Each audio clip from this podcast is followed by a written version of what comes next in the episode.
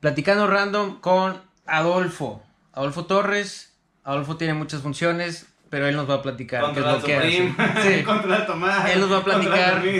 Nos va a platicar qué es lo que hace Adolfo. Adolfo, ¿cómo estás? Muy bien, amigo, muy bien. Con una cervecita, así que saludcita. Saludcita. Siempre, siempre una, una buena cervecita es buena para platicar, ¿no? Ahí, a la distancia. Muy bien, a la sana distancia. Sí. Gracias por estar aquí en este espacio de Platicando Random. Ya sabes ahí el, el Sí, formato. Sí, sí he es- seguido el, el, el podcast, está bastante chido. Gracias, felicidades. gracias. No es cierto, pero dice que sí. No, sí, lo pongo en el carro. Antes de, de entrar ahí en materia ahí, este, sabrosa, cuéntanos un poquito qué es lo que estás haciendo ahorita, así nomás de intro. Ok. Cuéntale a la racita. Este, bueno, a grandes rasgos, soy músico. eh, hago actividades en varias áreas de la música. Este, estoy como conductor en algunos de los programas del México Metal Fest, este, un festival de metal aquí en la ciudad. Em, también eh, doy clases de canto, que es la carrera que, que estudié. De hecho, estuvimos juntos en la carrera. Este, ya salió el primero. Sí. Este, y pues bueno, tengo dos proyectos musicales activos, que uno es Osimandia, otro se llama BMR, ambos son de alguna vertiente del metal. Y pues en esos, además de ser cantante, también me dedico mucho a la promoción en redes sociales, a la producción eh, de, de audio y video. Entonces, pues sí, me he desenvuelto en muchas de esas áreas. ¿Algo más? Pues, este, vendo barbacoa los domingos. Estoy en proceso de sacar dos marcas. Sí, eh, soy, soy una persona que me considero muy activo eh, al momento de, de trabajar, al momento de, este, de participar en, en la música. Eh, siempre ha sido mi idea. Eh, en algún momento también, ya no lo hago, pero fui eh, promotor de eventos. Estuve. Yo intenté hacer algunos eventos locales, pero luego también estuve trabajando en promotoras. Este, se llama Lovia. Estuvimos haciendo eventos principalmente de rock y metal. Este, bandas como Animals as Leaders, este, Periphery, Silverstein, uh, Born of. Entonces estuve también participando en eso. Es súper interesante. Creo que uno no se imagina lo que hay detrás de un concierto, de un show. Este, estuve, estuve en radio eh, con, con el Café Iguana. Eh, a raíz de la pandemia se tuvo que pausar un poco y pues ahora lo convertí en podcast. Entonces también tengo un podcast. Eso, es lo de hoy. es lo de hoy, ey. La pandemia nos obligó a esto, ¿no? Exacto. Qué chido, o sea, estás este, involucrado en muchas cosas, siempre bien activo, este, emprendiendo nuevos proyectos. Pero, ¿de dónde empieza todo esto? ¿De dónde empieza, me imagino, por ejemplo, tu imagen, los tatuajes, el pelo largo, este, los piercings? Digo, no es tan eh, raro o, o extraño, pero sí, por lo menos acá en el norte, Claro. claro, sí saca de onda y como que... No, y bueno, ahorita. Este, a comparación de, de hace 10 años más o menos que yo empecé con lo de los tatuajes, o sea, sí era diferente, sí te veían muy diferente. Ahorita ya somos hermanos de, de tinta. Este, pero, pero sí, eh, empieza primero por una, pues quizá pequeña rebeldía, un acercamiento al rock y al metal que tengo desde los 12, 13 años que escucho este, rock y metal. Yo tengo ahorita 27 años. Mucho Rocky. este, y siempre fue mi, mi idea dejarme el cabello largo. Hay una anécdota muy cagada que desde sexto de primaria eh, le comentaron a mis papás, eh, como que, oiga, eh, pues corte el cabello a su hijo, porque yo ya me quería dejar este, una moja o ya quería eh, ser diferente, destacar un poquito en el aspecto de, de- de físico, ¿no? Y, y pues desde entonces eh, tuve muchos regaños en secundaria por el cabello largo, que bueno, apenas me podía llegar como por aquí. eh, y ya me decían, o sea, córtate el cabello, no puedes entrar a la secundaria. Maldito sistema. Maldito sistema, pero bueno, hey, maestra, aquí estoy. Este, y, y desde ahí empieza por, por el físico. Eh, después yo hacía taekwondo, hice taekwondo durante 10 años. Entonces, eh, como niño, lo que te preguntan, ¿tú qué quieres ser de grande? Yo quería ser taekwondoín, yo quería estar este, en la selección nacional y después de eso eh, siempre pensé que podía estudiar algo relacionado al deporte y terminar en la, no sé si en la CONADE, en la Comisión Nacional de Deporte, este, o en el INDE, que es el de Nuevo León. Eh, pero siempre tra- traje esa idea del deporte. Ya una carrera pues no tan tradicional quizá. Después me topo con la música. Eh, mi Eh, hermano... ajá. Eso es lo que te iba a preguntar. Si, si estabas con el deporte, ¿en qué momento?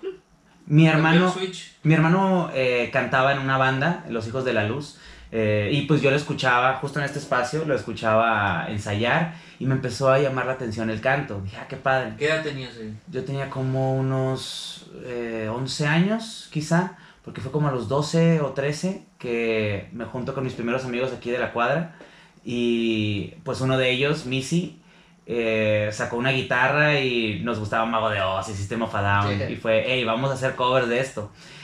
Y ahí empecé a, a cantar, a intentar cantar, porque la verdad éramos malísimos, pero, pero nos divertíamos mucho. Uno de mis cumpleaños aquí también hicimos una, una tocada improvisada en la sala, este, estuvo muy, muy, muy divertido. Y ahí fue cuando dije, creo que esto me está llamando más la atención. También, pues sí, la rutina de hacer 10 años una actividad, este, como, como lo es el taekwondo, y con las exigencias, que es un deporte y ser deportista de alto rendimiento, yo a lo más que llegué fue a, a estar en la selección estatal de Nuevo León y a los nacionales. Este, no gané ninguno, pero quedé en quinto. Pero, pero, este, sí era, era bastante cansado, la verdad. Este, te digo, ya como adolescente dije, bueno, vámonos a- al lado de la música, empecé con esa rebeldía y eh, pues mi familia es de, de letras. Este, mi papá era del área de educación, entonces siempre me interesó, si voy a hacer algo, quiero saber qué estoy haciendo. Y fue cuando empiezo a estudiar música. Los horarios se empiezan a empatar entre las clases, este, bueno, tradicionales de la, de la escuela, más las clases de música, más ir a los entrenamientos, ya no pude. Ah, ok, o sea, Este, estabas eh, estudiando la escuela normal Claro. y como algo extra... La música, sí, o sea, tomé clases de canto este, y estuve, pues en todo, a esta altura ya estaba yo en prepa cuando decido hacer esto. eh, y si ya se volvía cansado el es- estar haciendo todas las actividades y pues bueno, aparte querer mantener una vida social saludable, ¿no? Este, sal- salir con mis amigos, no estar 100% enfocado, que ha sido más o menos mi balance. Eh, entonces, pues sí, le pongo una pausa al taekwondo. Después regresé un tiempo, pero no, no, no empaté con tiempos, porque, eh, con horarios, porque entro a difusión cultural de la Prepatec. Este, ustedes me ven tatuado y con gaña larga, pero estuve bailando en musicales, hice High School Musical y fue una de las mejores experiencias porque pues aprendí a trabajar con una compañía realmente. Este, a- en cuanto a canto, al- las este, armonías vocales son súper complicadas y aprender de eso me ayudó muchísimo. Eh, y a, a salirme de mi zona de confort. Yo era bastante introvertido en, en este, secundaria eh, y el estar pues en el ambiente de la prepa tech, este, todos en México conocen el Tecnológico de Monterrey, saben más o menos cómo es el ambiente. Exacto. Este, y, y pues no, un metalero era el único con cabello largo. Entonces... Ya este, tatuajes, ¿no? Ahí, bueno, en mi segunda obra, este, creo que ahí ya traía mi primer tatuaje, porque yo me tatué a los 16 años. Fue mi primer tatuaje y fue muy a la Travis Barker. Fue, o sea, yo me voy a tatuar porque es mi compromiso con que quiero estar en la música y no hay vuelta atrás. Eh, en México, pues está muy estigmatizado. Nuevamente, en esas épocas estaba muy estigmatizado el no, es que si te tatúas ya no vas a conseguir trabajo, me vale madre, yo me lo voy a poner. Eh, entonces sí, fue, fue esa historia. Y pues me desenvuelvo en la música, me empieza a gustar mucho. Empiezo ya no con esta banda de, este, pues de la cuadra. Luego tuve otra banda como hace los 14 años, me regresé un poquito. Eh, y empezamos a tocar en Barrio Antiguo, eh, que de hecho bastante ilegal, no podíamos tocar en esa época en Barrio Antiguo porque yo era menor. Pero, pero empezamos con eso.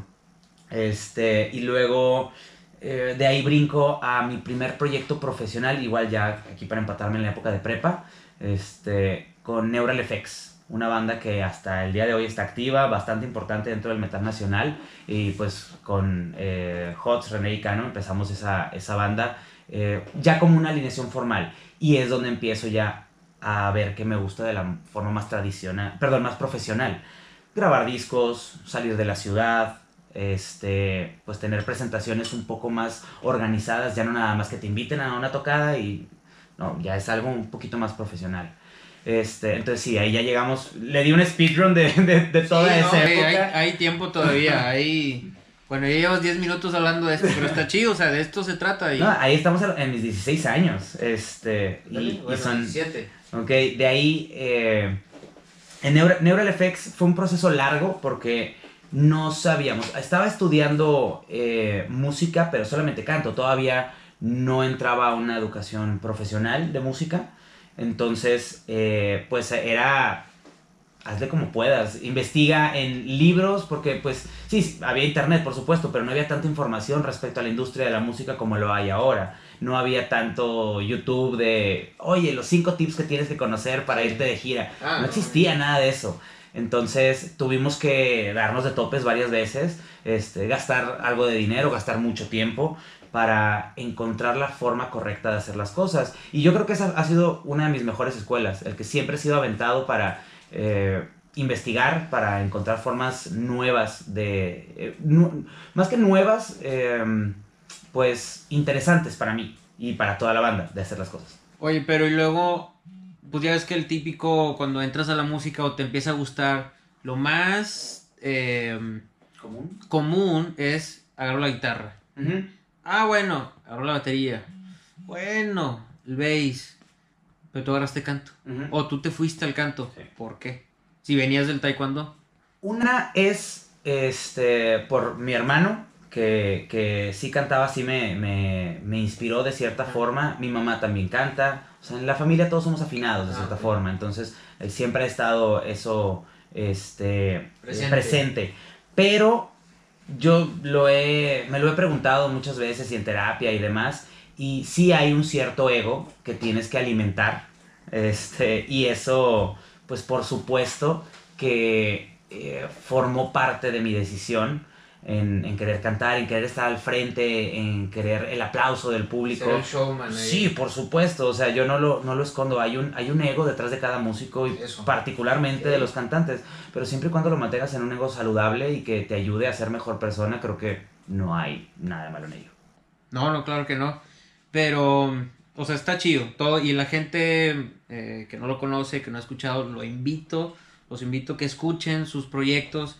Lo ven, como dice, lo ven tatuado, lo ven de pelo largo, pero no, o sea, no es que grite, no, o sea, sí canta muy, muy, muy cabrón. Y aparte da clases, o sea, da clases que- de música de todo tipo, ¿no? Sí, sí, sí. Fíjate que es algo bien, bien chido que eh, me ha gustado ir demostrando con los años este, que, que, claro, el metal es considerado eh, un género muy agresivo, eh, qui- quizá hasta poco musical en el lado vocal. En la guitarra y por supuesto son músicos pues hasta cierto punto virtuosos, pero en el canto por lo general no los consideran eh, pues tan relevantes.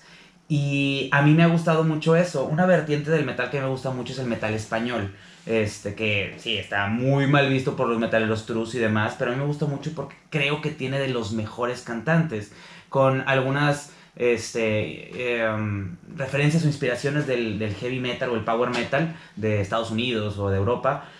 Pero que no sé, lo siento muy honesto. Y esa es otra de mis características, el mantener mi idioma. Yo desde hace muchos años canto nada más en español. Canto nada más en español. Es verdad, sí cierto. Este, Sí, porque muchos, a lo que uno sabe, lo, único, eh, lo que uno conoce es que siempre se van a, y por lo mismo otra vez que estamos acá en el norte, pegados a Estados Unidos, es Claro. Inglés, inglés, inglés por querer Que así empecé, internacionalizar. así empecé. Con Eural yo empecé cantando en inglés. Pero no, tú siempre español, español, o sea, Sí. ley al, al idioma. Sí, es que la verdad, este, nuevamente, mi familia, pues de letras, este, siempre el lenguaje ha estado presente en la familia y las discusiones que tenemos entre familias, pues tienes que estudiarle y ser un poquito, este, letrado para, para poder mantener, eh, y yo me considero el menos, digo, mi hermano es un crack en filosofía, en literatura, en muchas cosas, este, eh, mi mamá también en historia y demás, mi papá era un filósofo increíble, este, y, y, pues sí, eso era bastante interesante. A mí me gustaba muchísimo. eh, y de ahí dije, ¿por qué no aterrizarlo en, el, en, en la música que quiero hacer? Me puedo expresar mucho mejor en el idioma que domino que en un idioma que pues me vaya a llevar a eh, quizá un poquito más de exposición. No digo fama, sino más exposición. eh, pero no, dije, no, vamos a hacerlo de, de esta forma. Aparte que me encanta Latinoamérica y prefiero primero conocer Latinoamérica. Afortunadamente ya tuve la oportunidad de ir a Centroamérica a hacer tour. Entonces ya vamos un pasito más adelante. Y sí, se conectan inmediatamente con el idioma. Eso está muy cool. Y hay un paréntesis ahí, este, dicen que cuando hablas otro idioma, o sea, como que tu personalidad cambia. Entonces, Sí. como que te medio conviertes en otra persona. A lo mejor, si tú cantaras en, en inglés, por ejemplo, a lo mejor tu esencia al 100 no sería tiene Tal que ver cual. también mucho con la fonética. Dentro del canto tiene que ver con la fonética. Este, todos sabemos que eh, una parte importante de la persona es cómo habla, con la seguridad con la que habla, el timbre de voz. Por eso muchos de mis alumnos, cuando les doy clases de canto y en algo este, se desempeñan sus trabajos, que dan conferencias o que tienen que hablar con clientes, Eso me dicen, me dicen que, oye, es que me toman diferente, me, me ven diferente. Entonces, eso está, está interesante. Este, retomando un poquito la, la historia de cómo íbamos este, en mis 17 años, un punto muy importante viene cuando me graduó de la, de la Prepatec. Este, yo sigo con la banda, ahí a esa altura me parece que ya estoy trabajando con, con Lovia, eh, ya estoy haciendo shows. Y pues empieza apenas. Me un. Creo que es un poquito más adelante que me invitan a un programa de televisión y es cuando empiezo activamente en los Ah, medios, este, backline.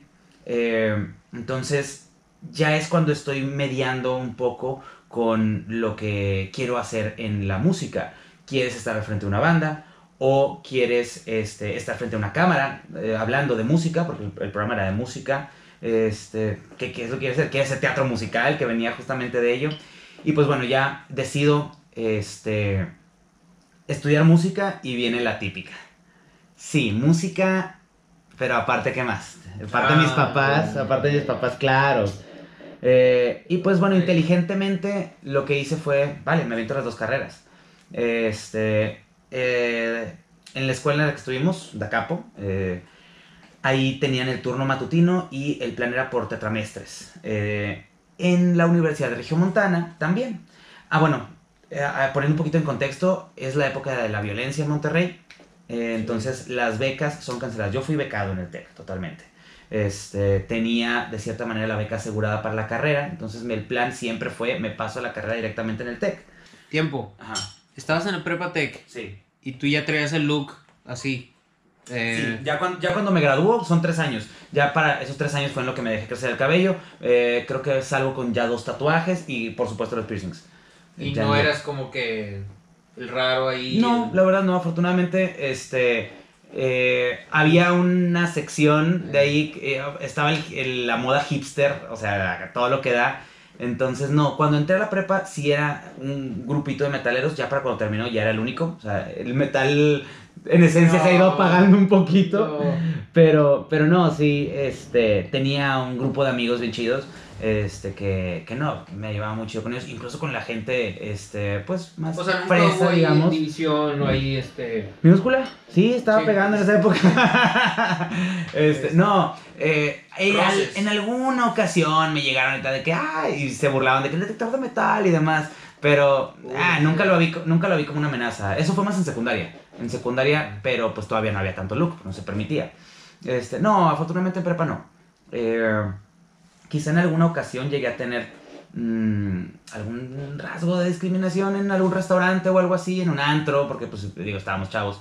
Este, pero no, no, realmente fue, fue muy tranquilo. Este, y pues bueno, te digo, ya eh, el plan era subo a, la, a la carrera. Y ahí es donde eh, me dicen, no, es que te vamos a dar un préstamo, no, no va a ser una beca tal cual, se tiene que pagar a años. Porque pues todos los eh, extranjeros estaban yendo, el TEC se quedaba un poquito sin dinero, entonces no quisieron respetar la, la, la beca, eso que mi papá trabajaba en el TEC. Este, entonces dije, no, no voy a hacer que mi familia gaste tanto dinero por esto. Vamos a Dacapo y pido una beca en la UR. Afortunadamente salí con buen promedio. Eh, entonces sí, me dan una beca, creo que del 60%, eh, y yo iba por la del 90%, porque la verdad me consideraba buen estudiante. En prepa, pues sí, había algunas que no se me daban realmente, o sea, química no es mi área. que este, tenía unas que sí me iban muy bien, pero otras que no. Este, y total, pues bueno, me voy a, a la UR, estudio una carrera inventada, se la sacaron de los tanates, que se llama emprendedurismo. Eh, era una mezcla como de administración de empresas con negocios o economía. ¿En la. UR? En la UR. Este, y a la par, y a la par, eh, música. Ya en Dacapo, que pues mi sueño, por las mañanas iba a Dacapo, por las tardes iba a la UR. A todo el día estar estudiando, a todo el día darle chingazos y aparte mantener una banda y aparte estar con los eventos y aparte... O sea, era una chinga, la verdad era una chinga. Eh, Pero era persiguiendo el sueño. Sí, total. Pasan dos tetras y salgo con 99 de promedio de la UR. Llego con la boleta de calificaciones tal cual, con mis papás. no es que no pueda, es que no quiero. No me gusta, no me voy a dedicar a esto. Aquello no me está tan chido porque está más complicado, no le entiendo mucho a la música. Me, me cuesta, siendo cantante, me costaban materias como armonía, o sea, lenguaje musical, no lo entendía, me costó trabajo. Y, pero me fascinaba estar ahí, me fascinaba el ambiente, conocer personas que compartían, porque de cierto modo sí me sentía diferente a mucha gente que había conocido antes en prepa, porque no conocí mucha gente que me dijera, ah, sí, yo voy a estudiar música y me quiero dedicar a las bandas, quiero hacer, mucho menos que me dijera, me quiero dedicar al rock. Entonces sí fue algo complejo. Eh, total, ya mis papás pues dicen, pues bueno, ya que, vamos a por ello. Pero ahí, ahí, ¿cómo te acercas con ellos? ¿O cómo, o sea, decidiste? ¿O, dijiste, o nomás así, ¿sabes- ¿saben qué? Lo mío la música. O sea, ¿tenías la seguridad y la confianza con tus papás? ¿O sí le, le, le tuviste miedo o, le, o nervio y le pensaste? con mi mamá un ¿Qué, qué me van a decir? ¿Me van a regañar? ¿Me van a decir que así no? ¿Que esto me voy a morir de hambre? ¿Esto no es seguro? Con mi mamá un poquito más. Eh, sí tenía un poquito más de miedo. Con mi papá siempre fui muy cercano. Fui muy cercano. Entonces, este, afortunadamente con él sí pude platicar. Teníamos pláticas de horas. Eh, y me expuso todos los escenarios posibles. Una de las frases que más tengo marcadas es, por supuesto, o sea, te basas en, la, en, la, en los casos de éxito que existen y te vas con esa idea. Pero acuérdate que por uno que llega, hay un millón que no. Entonces, esa siempre ha sido una realidad en mi cabeza. Por uno que llega, hay un millón que no. Y yo puedo ser el uno o el un millón. O sea, no estoy sesgado por ninguna de ambas. Este, pero considero que es un reto que acepté. Eh, entonces, con, con él se hablé y le dije, es que no, no es que no pueda ver, aquí está mi, mi, mi boleta calificaciones. Debo aceptar que venir de un ritmo de trabajo del TEC, un ritmo de estudio del TEC, sí está cabrón. O sea, el TEC tiene su porqué. Este, no es cosa fácil. chiflazón y puro billete. Mm, algunos sí, no lo voy a negar, sí, hay algunos que sí. Este, pero no, en mi caso, yo sí le, le batallé en el, en el TEC. Es, es un ritmo de trabajo, es una mentalidad muy chida de... Tú vas, no te dicen como en muchas escuelas, el día de mañana que estés en un trabajo. No, es el día de mañana que tengas tu empresa. Eh, es una Sí, o sea, mentalidad súper sanpetrina, sí, sí, la neta que sí no vas a trabajar, vas a crear. vas a crear algo. Este, y está chido. Con esa mentalidad fue que le entré a la música. Entonces, ahí está uno de los puntos importantes. No le entras como que, ah, voy a tocar con. No, no, no. Vas a crear todo el pedo dentro de la música. Entonces, pues bueno, eh, igual avanzando. Mi carrera de música, fabulosa, la verdad, la disfruté mucho. Este, y a la par, voy haciendo ya una carrera en la música en la ciudad de Monterrey. Tengo mi programa de televisión, la gente me empieza a conocer, me empiezan a invitar a eventos cada vez más grandes. Le abrimos un concierto a eh, un, un concurso que se llama Corónate. Este, se llamó Corónate para abrir el Corona Music Fest. Eh, hicieron la final en el escena, lleno, con inspector gratis. Imagínate, Uf. tocamos tres canciones únicamente, pero imagínate la escena llena, dos mil personas te sientes en la cima del mundo. Un niño de 22, 21, quizá, 19, no sé. era- Ah, ok. Toda o sea, ya esa- tiene rato eso. Sí, eso tiene un buen rato, es Neural Effects todavía, o sea, mucho antes de la banda Ahorita actual. 44 años. Ahorita mis 44. Este, eh, no, hubo momentos muy importantes la primera vez que salí de la ciudad. Primero aquí cerquita de Saltillo, nos fuimos después a Puebla. O sea, fue realmente algo, algo que sí, o sea, no te lo, no te lo imaginas, no te imaginas que va a pasar. Este, y pues de ahí viene un poquito el golpe de realidad ya después cuando me graduó, porque es, madres, ahora tengo que trabajar. Sí, pero trabajar. O sea, empieza eso de, eh, necesito, pues ya no nada más vivir la vida estudiante, hay que empezar a generar dinero, que pues en ese momento yo decía, ah, sí, de los eventos puedo sacar este dinerito y luego de acá, no. ¿En qué momento dices, o en qué momento te llegó, te pegó, o tus papás te dijeron de que, hey papi, empieza a aportarle?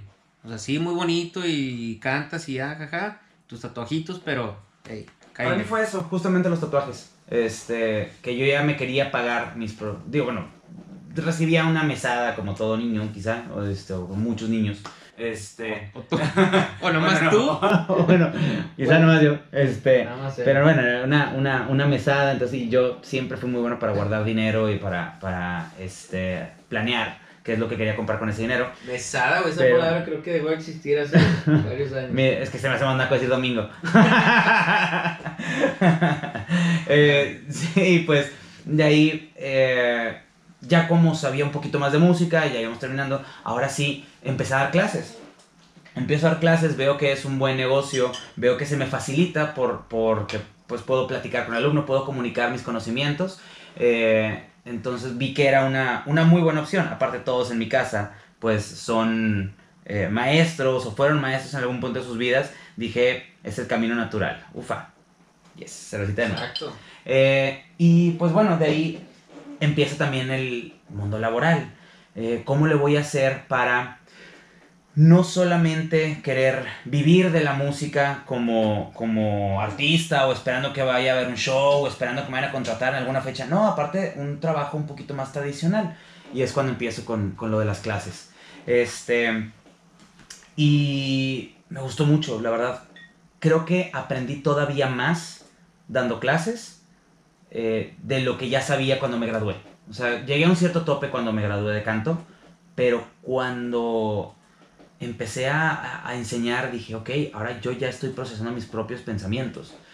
Es, yo les recomiendo a todos, en algún momento de sus vidas tienen que dar clases. Está increíble. Aterrizas tus pensamientos de una manera increíble, porque no solamente es que lo sepas, es que lo tienes que comunicar. O sea, dar clases te refieres a, a enseñar o impartir tu conocimiento. Ujú. Lo que, De lo que- tú, lo que tú tengas. sabes, lo Sí. que Tú crees que sabes, ahora enséñaselo a alguien más y te vas a dar cuenta si realmente sabes o no. O sea, yo creo que es, Eso está muy bien. es básico. Este, sea ingeniería, sean leyes, lo que sea. Si no lo puedes comunicar, no lo tienes tan aterrizado.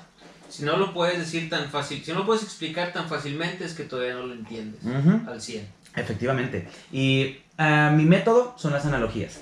Yo utilizo muchas analogías. Eh, por ejemplo, uh, algo rápido, el- la presión del diafragma, este, que es el músculo que nos ayuda a empujar el aire cuando queremos cantar, ¿Dónde está el diafragma? El diafragma se encuentra dos dedos más un puño arriba del ombligo. Este, así es como lo, lo mostramos normalmente. Está detrás del abdomen, del centro del abdomen. Este, yo lo, lo otra vez, analogía, es como si fuera un globo que está dentro de nosotros, que se infla y se desinfla. Este, y uso mucho la analogía del acelerador, como si fuera el acelerador del coche. Bueno, tienes que eh, presionarlo para que haya eh, una mayor velocidad. Y si quieres más volumen, una nota más alta, tienes que presionar el diafragma. Entonces, esa es la forma en la que yo lo explico y los alumnos, ah, pues sí, está fácil. Entonces, cada quien se buscará sus maneras de explicar las cosas.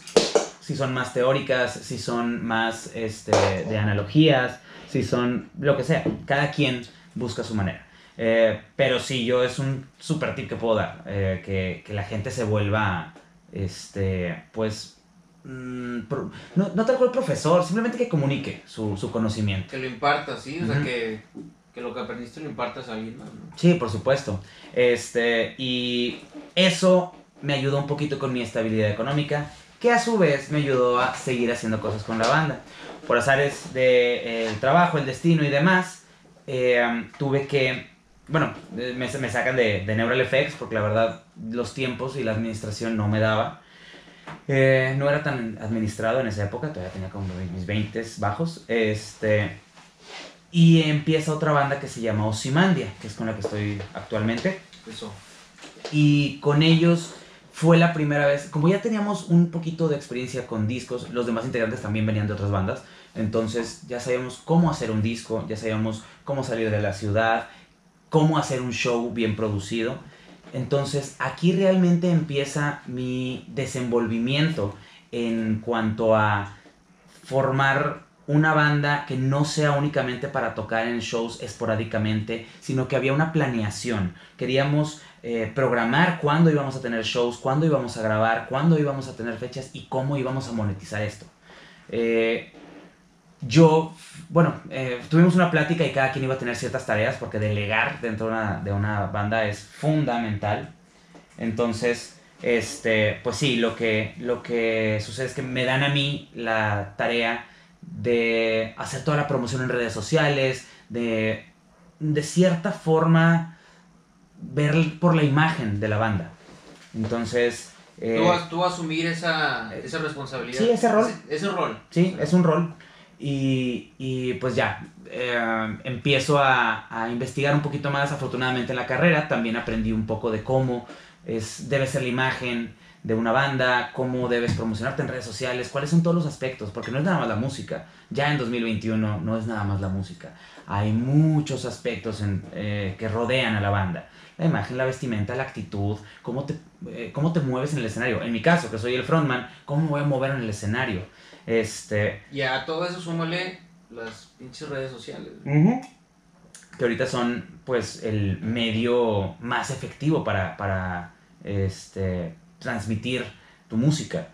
Entonces, eh, eso fue ahora sí que mi mayor escuela. La mejor escuela que he tenido ha sido Simandia, porque es donde pude aterrizar todo. Eh, por poner un poquito del currículum de Osimandia, tenemos dos EPs, eh, dos sencillos, dos videoclips, eh, dos tours completos, muchas salidas esporádicas este, a diferentes ciudades, eh, logros personales que yo diga. yo siempre quise tocar en, en Ciudad de México y con Osimandia lo pude lograr. Hay dos personas con tatuajes de Osimandia, este, que para mí fue el mayor honor que pudo Hay dos personas que tienen un tatuaje del logo de Osimandia. Sí, uno, eh, uno es un logo, eh, el, el logo tal cual, eh, y el otro es una referencia a una canción que se llama Titanes, porque la temática que agarré con Osimandia, que fue cuando hice el cambio a español, eh, fue primero pues muy político y muy social y demás, digo, metalero a fin de cuentas, ¿no? Pero luego agarré el rumbo de la motivación y la superación personal. Entonces, esta canción que se llama Titanes dice, nunca dudes de tu corazón, el poder está en tu yo interior. Somos titanes y es nuestra voz la que ha de vencer. Hubo personas que nos fueron a ver en vivo, que conectaron mucho con esa canción. Este, la historia está bonita porque yo realmente me la escribí a mí cuando yo estaba dudando muchísimo en mi corazón. Eso. Este, cuando ya estaba de que, madres, o sea, me regreso a otra carrera, o qué hago, me va a ir bien, me va a ir mal, qué chingados hago. Este, entonces, de ahí lo que, lo que pasó con, con, con esta canción, que fue cuando más nos O sea, tú pudimos... la escribiste. Yo, yo escribí la letra, Sí. eh, la música la, la compuso... No, la letra Sí, sí, sí, sí, la letra, la letra la hice yo. Eh, y me, me dio mucho gusto que conectara con, con, con las personas. Después, este, más recientemente hay una que se llama Los Buenos Somos Más, que es un poquito de motivación y un poquito de social, o sea, así tirándole a la gente que hace mal por, no sé, puede ser el país, puede ser este, por tus amigos, por tu familia, o sea, simplemente que le gusta hacer el mal, bueno, serán unos cuantos, pero realmente los buenos somos más. Este, entonces siempre ha sido mi, mi temática y es algo que llevo a, a- a- al escenario y se vuelve pues mi forma de ver la música, mi forma de ver las cosas. Este, una, una constante motivación, un, cierto compromiso este, con, con la gente que me está escuchando y, y creo que es la forma más honesta en la que me he podido mantener. Ahora, todo esto a la par que yo seguí creciendo mi carrera dando clases. O sea, esto va por dos lados. Este, eh, cuando me graduó, inmediatamente me contratan en Yamaha, eh, una escuela de música aquí en la ciudad de Monterrey, considero de las más grandes, y me dio una formalidad, porque dar clases de música, por supuesto, muchísima gente da clases de música, pero Yamaha me dio una formalidad eh, más de con visión de negocio. Entonces hace un poquito sentido que yo haya estudiado por lo menos ese par de, de tetramestres en la UR, porque sí, esa era mi visión, tener tu banda, lo artístico, el negocio, y todavía por un tercer lado, nunca dejé los medios. Eh, haciendo cosas para YouTube y este, de cierta forma querer eh, compartirle a la gente lo que puedo investigar acerca de las bandas, lo que puedo saber acerca de las bandas. eh, y en algún punto llega el Café Iguana, me ofrece Iguana News, que fue un proyectito que hicimos también de anunciar los eventos que iba a haber en el Café Iguana. Imagínate también para mí, uno de mis bares favoritos eh, que me ofrezca trabajar con ellos. Ahí tuve la oportunidad de entrevistar a gente chida aquí a nivel local, o sea, Genitalica, a, a Flip Tamés, este, entrevisté a Gondwana, o sea, estuvo muy chido los casualties. eh, y otra manera también de yo ver la música, porque pues si estás eh, conviviendo con artistas de primer nivel, pues tú te tienes que ver como un artista de primer nivel también. Eh, al momento de llevarlo yo a, a- a la sala de ensayo, donde Sí. con Osimandia, que, oye, acabo de con estos vatos y tienen esta visión. Si están ahí es por algo, o sea, hay que más o menos hacer las cosas diferente. Entonces te va cambiando el chip. En un punto más adelante llega el México Metal Fest, este, con quienes yo fui primero a cubrir, el- la primera edición la fui a cubrir por parte del Café Iguana, para la segunda me dicen, nos gusta lo que estás haciendo, vente a trabajar para nosotros. Entonces, pues de forma exclusiva, estoy con el México Metal Fest haciendo coberturas, esto me dio para entrevistar a Phil Anselmo de Pantera, por ejemplo. O sea, eh, fue al festival y yo tuve la oportunidad de entrevistarlo. Obviamente es una visión mucho más grande y es mucha más exposición a nivel no solamente local y nacional, a nivel internacional. No he hablado, por ejemplo, de otro proyecto que es BMR, que es en Guadalajara. Cuando lanzo mi primer EP con, con eh, contacto, me contacta David Briseño, eh, un guitarrista bastante importante aquí en México, eh, y me dice, oye, es que queremos ir a Monterrey a tocar. Ah, pues vénganse, además que no tengo ni un peso. No, no pasa nada. Vienen, se hace una muy buena amistad, se le sale su vocalista con ese proyecto BMR y en una borrachera Rulas me invita. y yo, ah, claro que sí, compadre, cuando quieras, sí, voy a, a cantar con ustedes. Días después me dice, oye, era en serio. o sea, sí estaba pedo, pero era en serio. Así empezó lo de ver. Así empezó la BMR y yo, ok, ¿qué hay que hacer? No, pues es que vamos a grabar una rola, vamos a grabar un video y nos vamos a ir de gira.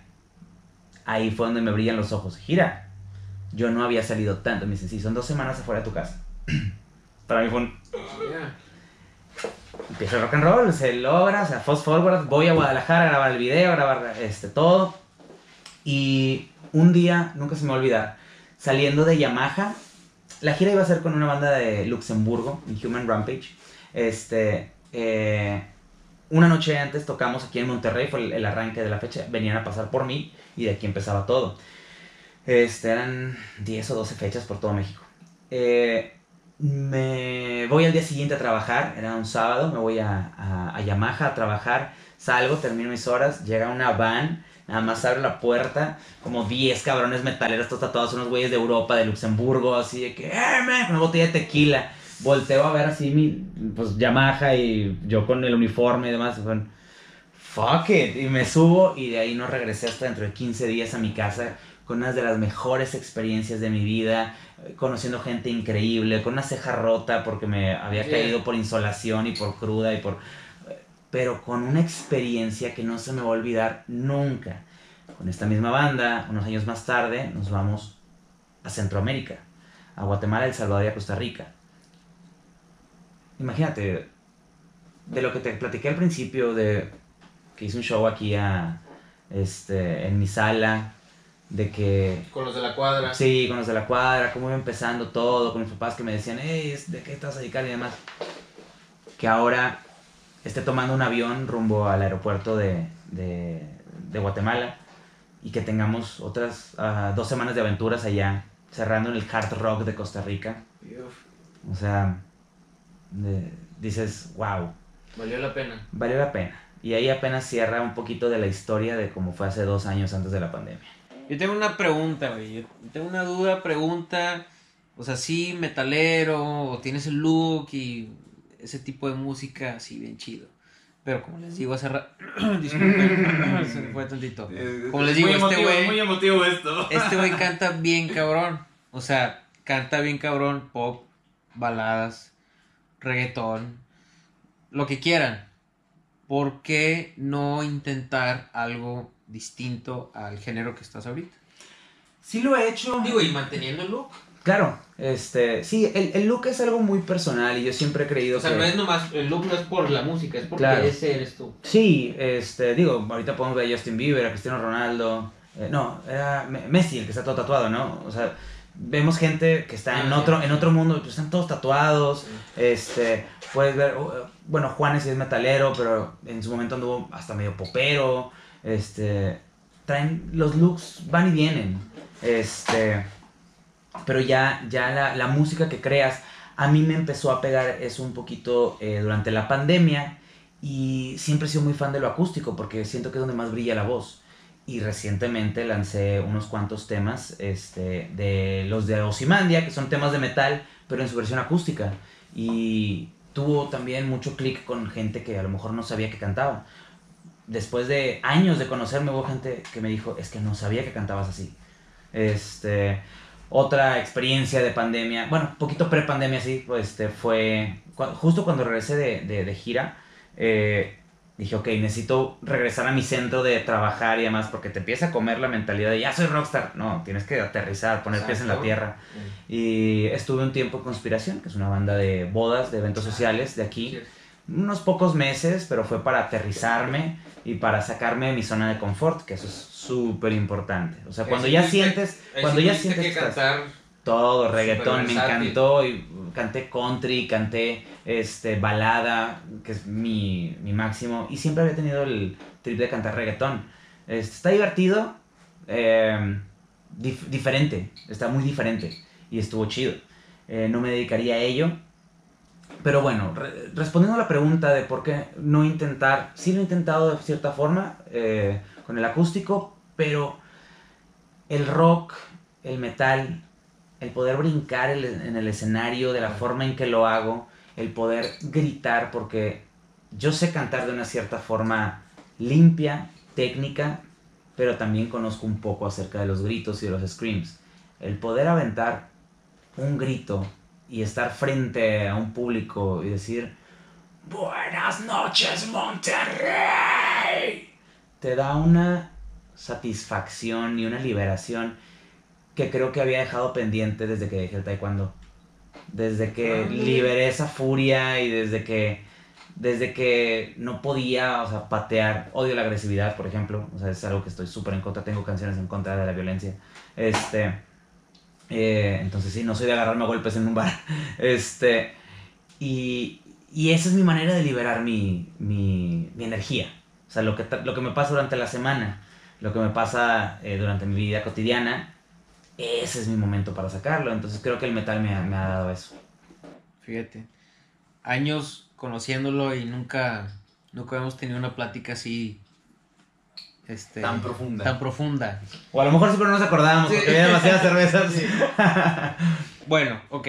¿Qué le dices a un Adolfo que está en la secundaria todavía y que quiere su pelo largo y quiere sus tatuajes y quiere tener su home studio, quiere hacer su banda, el género que sea, quiere involucrarse en la música, pero tiene esa, esa duda, esa inseguridad en sí mismo, este, a lo mejor el no el apoyo al 100 de sus padres.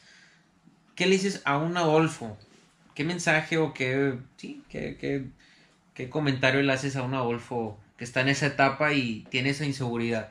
Creo que lo primero sería que no tienes que elegir forzosamente solo una cosa. No es únicamente vas a ser rockstar. Únicamente vas a tener una vida tradicional. Eh, yo, por ejemplo, ahorita, eh, a raíz de la pandemia, pues empecé mucho a dar clases. No pude salir a turear. Tenía un tour programado para Europa en 2020. Eso fue lo que a mí me quitó la pandemia. Mi tour, mi tour en Europa, que era mi sueño. Siempre me pongo metas, este, pero un sueño tal cual era que la primera vez que yo iba a pisar Europa iba a ser por la música, no iba a ser por vacaciones. Este, entonces ese sueño me lo quitó la pandemia, me lo pospuso porque no se ha ido, me lo pospuso.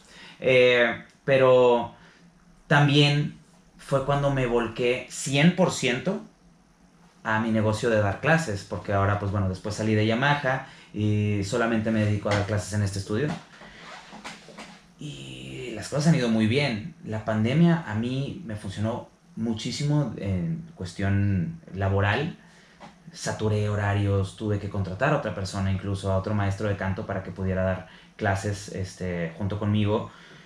Y eso está bastante cool porque también, pues el lado eh, tradicional de querer tener un buen departamento, tener un buen coche, este, con mi pareja actual, poder darle cosas chidas.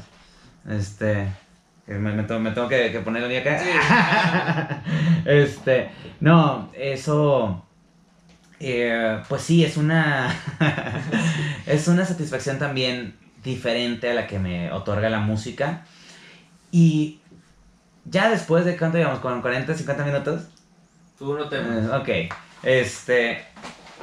El, todo el punto por lo que inicia esta plática es por cómo tienes que sopesar el, la vida de músico y de rockstar y este, redes sociales y eh, estar en, es- en esa euforia. Y la vida más tradicional de estar en tu casa, de estar con este pues tu pareja, de disfrutar eh, de ir al súper, de disfrutar comprarte un coche nuevo, no sé, ese tipo de cosas, yo las disfruto muchísimo y eso le diría a Adolfo años, que no están peleadas, puedes encontrar tiempo para hacer las dos, puedes balancear.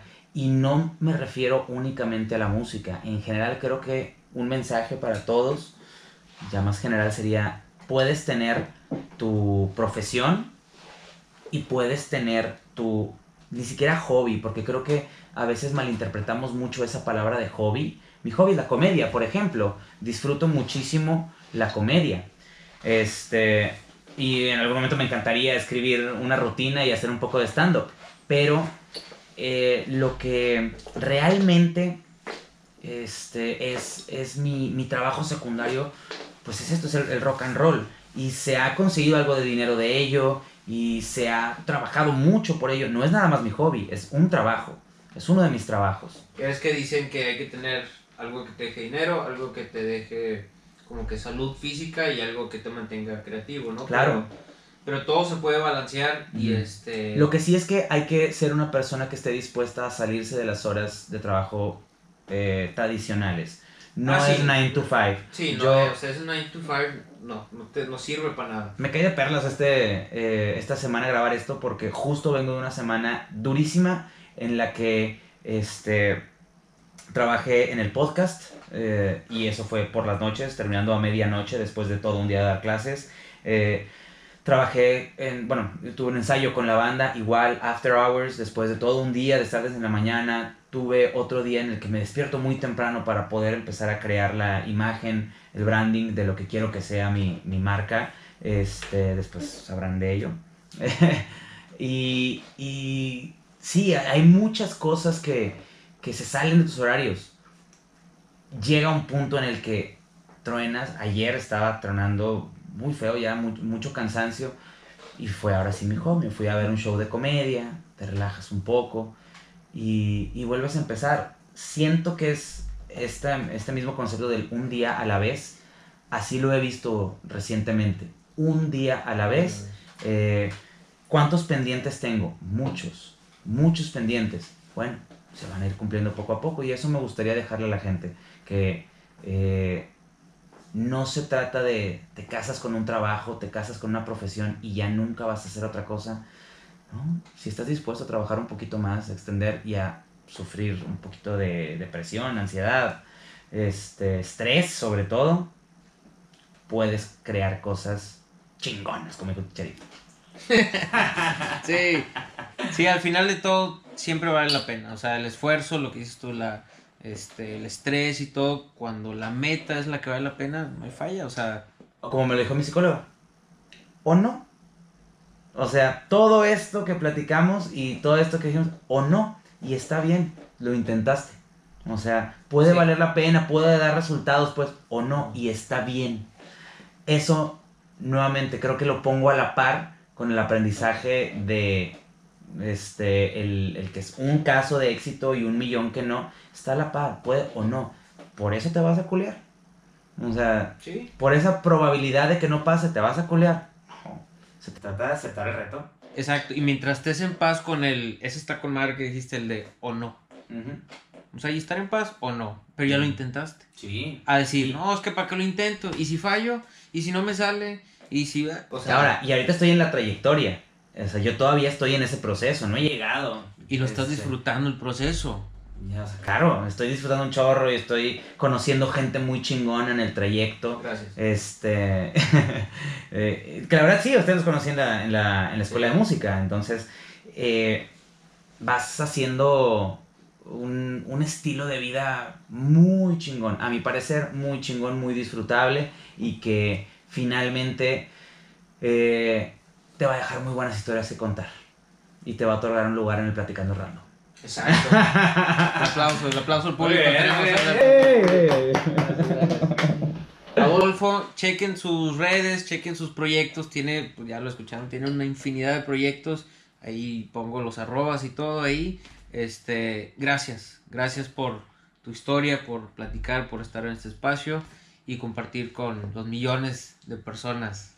No, hombre, gracias a ti. amigo porque este mucho más allá de que seamos amigos y que platicamos muchísimo este, todas las semanas eh, el ya dejarlo documentado y el poder eh, compartirlo con el público está chido pero pues sí gente muchísimas gracias este a ver ¿dónde empezamos? Eh, arroba los aferrafters en Instagram, eh, adolfotorres.93 en Instagram, Adolfo Torres en Facebook si es de las clases de canto, eh, Osimandia MX, BMR oficial, un chorro de este, arrobas en Instagram que vas a Sí. tener que poner, amigo. Pero no, sí, los ponemos. México todo. Metal Fest. Todo, todo. Eh, nuevamente gracias y recuerden que en Platicando Random todos tenemos una historia que contar. Vamos por más chelas.